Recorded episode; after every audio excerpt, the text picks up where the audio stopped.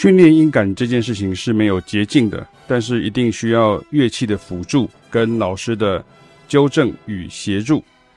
在钢琴上找音并唱到一样高，而不是先知道是什么音名唱名。这个是很多人的误区哈，你要先在钢琴上找音并唱到一样高，这才是正确的，而不是先知道说 OK 它叫做什么哆或是咪，或是叫做升瑞或是什么的。你要先能够做这个事情，而不是说好像在这个答题目一样，就是说啊啊答错了啊，这个是明明就是生发，我把它讲成发啊，这个就是该死，好像不是这样这样。因为你没有办法跟钢琴上的音一样高的时候呢。好，当然，所谓的一样高，不是说真的一模一样高。比如说你真的很高，那比如说你是男生，你就没有办法唱那么高；那你是女生，可能没有办法唱那么低。可是你自己可以在八度的这个状况之下呢，可以一高一低八度呢，你知道唱的是一样的这个高度。那你如果没有办法这样做，你就没有办法有一个基准音。这个时候音的差异你就听不出来了。先求基准音，再求其他音，再来对照。有没有准？贝斯手跟吉他手也是啊，一定要练习唱出来。你还你你跟你按的音是一样高的哈，就是一定要这样做。然后也要尽快知道是什么音名哈，不然在合奏时呢会突然熄火，那整团就跟着翻车这样哈。那你可能问说，那是不是同样的这个重复的动作呢就要背起来呢？当然了，不然为什么叫练习？练习的目的就是借由反复而熟悉嘛，所以背啊，在音乐里面的背其实都是好像这是不断的练习哈，就借由不断的练习啊，复诵，然后去熟悉，你的肌肉会记忆，然后你的脑部会记忆，然后你的耳朵也会记忆啊。那以前我写过很多很多文章呢，就是在讲所谓的绝对音感呢，并不是什么神奇的能力哈，连绝对音感的绝对都有时代性与地域性的演进哈。那但是你们一定要先求基准音哦，跟对应跟你的乐器弹出来一样的音高是 pitch 啊，你的 pitch p i t c h 不是 note name 哈，不是音的名称，是音的高度哈，音的高度。那为什么我会讲说绝对音感其实有时代性跟地域性的差异呢？我有另外一篇文章讲说，其实我们要到一九三零年左右才确定所谓 A 等于四四零赫兹这样。所以，在这个一九三零年以前，你可能比如说在呃布鲁塞尔，你可能这个音高，这个那个音差的音高，你去那古董店买，你当打下去它是四百二十五，然后你去柏林买的时候它是四百三十八，然后你到巴黎去的时候，它其实是呃四百，呃说呃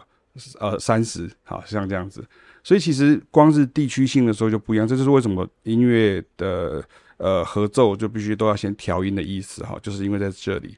所以其实所谓的绝对音感，那是因为你从小已经很习惯这个，尤其是钢琴或者是从小学乐器的人，就很容易学乐器又读谱啊，就学钢琴然后又会读谱的人，就很容易是具备乐器这个乐器音感哈。其实它正确来讲，其实这个实际上算是乐器音感，而不是绝对音感呢。为什么会这样说呢？因为比如说像我，如果给这个钢琴手，有时候我给他们听。贝斯，然后他们就听不出来，他们会听不出来这个音，因为那个音色已经改变了。或者是你给他听，呃，比如说电吉他，那他也听不出来那个音是什么，这样哈。那人声是最不容易听出来，因为我们太习惯了，我们又在我们的注意力被转移了哈。那像这样子的文章，其实很多人当做科普文章看了，看一遍就看过去哦。但是其实对音乐人来说，不管是职业或是业余哦，是要开始做且持续做的哈。那另外一个反向性，但是也非常重要的练习是，听到一段音乐之后呢，可以在你的乐器上复诵出来。那一样，先不要先知道是哪一个音名跟唱名，而是能够直接反应。就算中间没有抓到，能够先抓到开始与结尾，就是一个不错的起始点，而不是能抓到开始与。结尾就不错了哈，你 像这的误区这样哈，就是不要用一直用那个低标这样说哦，混过去就好了，低空飞过就好了这样哈。那这种练习其实很多人在小的时候都做过哈，很常做，包含我们都是啊。现在很多小朋友都会这样啊，你看你听到一首自己喜欢的曲子，你就会去乐器上弹弹看，然后自己找出。正确的旋律哈，不管是从哪个音开始啊，就算是不知道是哪一个调，你能够正确的弹出来。像我女儿有一次我去南非，然后回来的时候带回来一个卡林巴，就是那个所谓的呃拇指琴哈。那她就自己在那边弹弹弹，那因为那都是五声音阶，所以她很快就可以去弹出来很多她所知道的歌曲哈，不管是这个儿歌或者是说那种 K-pop 的那种歌曲哈，她都可以很轻易的把它弹出来。然后他知道他是什什么音吗？其实并不知道。或者是你去那个什么观光景点，有时候你买的一些什么那个什么笛子啊，还是萨克斯风，它音没有很准，或者是它音可能只有。五个五个五个音，或者是只有大调音阶七个音而已。可是小朋友还是后来可以自己很快的把它就吹出来，他想要吹的这些音乐，而不是说哦给我谱好不好这样子，他就自己在那边摸摸摸，他就摸出来了这样哈。所以小朋友都能做的事情，大人不要觉得不好意思做，或者是以为很简单，那正是培养音感的过程啊。那小时候家里有客人来哈，我讲一下我自己的经验啊。大家都知道我拉小提琴啊，所以都要我出来表演，然后慢慢就变成帮爸爸妈妈或是长辈客人们伴奏。那其实我都不会扭捏啊。通常如果你你问一个小朋友说要表演什么，他都会很扭捏，那也只会演奏正在学的曲子。那因为我跟着听跟着学，就知道很多国语、台语、英语甚至日文老歌的旋律与和弦了。所以很多时候我会听唱歌的人从哪里开始唱，就知道怎么用小提琴或钢琴跟上去，任何调都可以、哦。你先想想看哦，你又不是一般人，不是音乐系的哈，也不是专业的，他不会跟你讲说，呃，那个望春风降一大调，谢谢，哈，他不会这样讲哈，哈，就是那个那个呃，一般的客人他不会这样子，一般的朋友家里的朋友，一般人他不会这样做。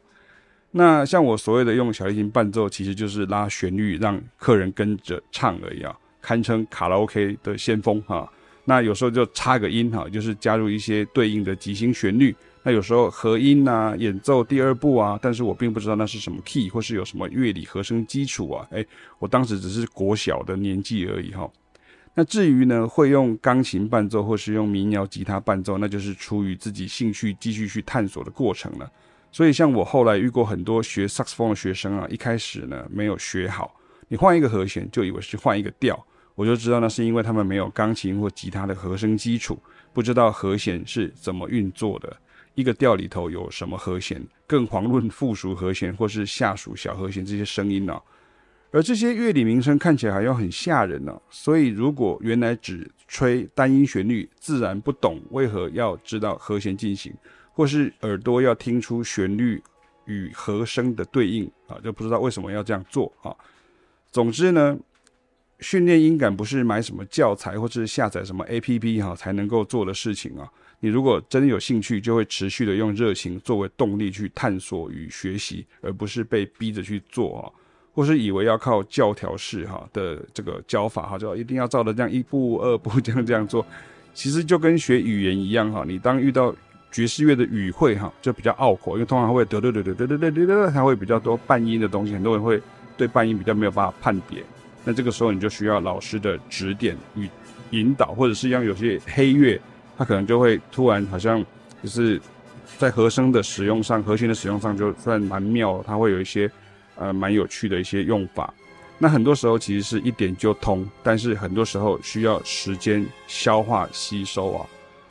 所以这一篇的主题是跟大家讲到训练音感，要先从听到一段音乐之后，可以从你的乐器上复诵出来到一样音高开始，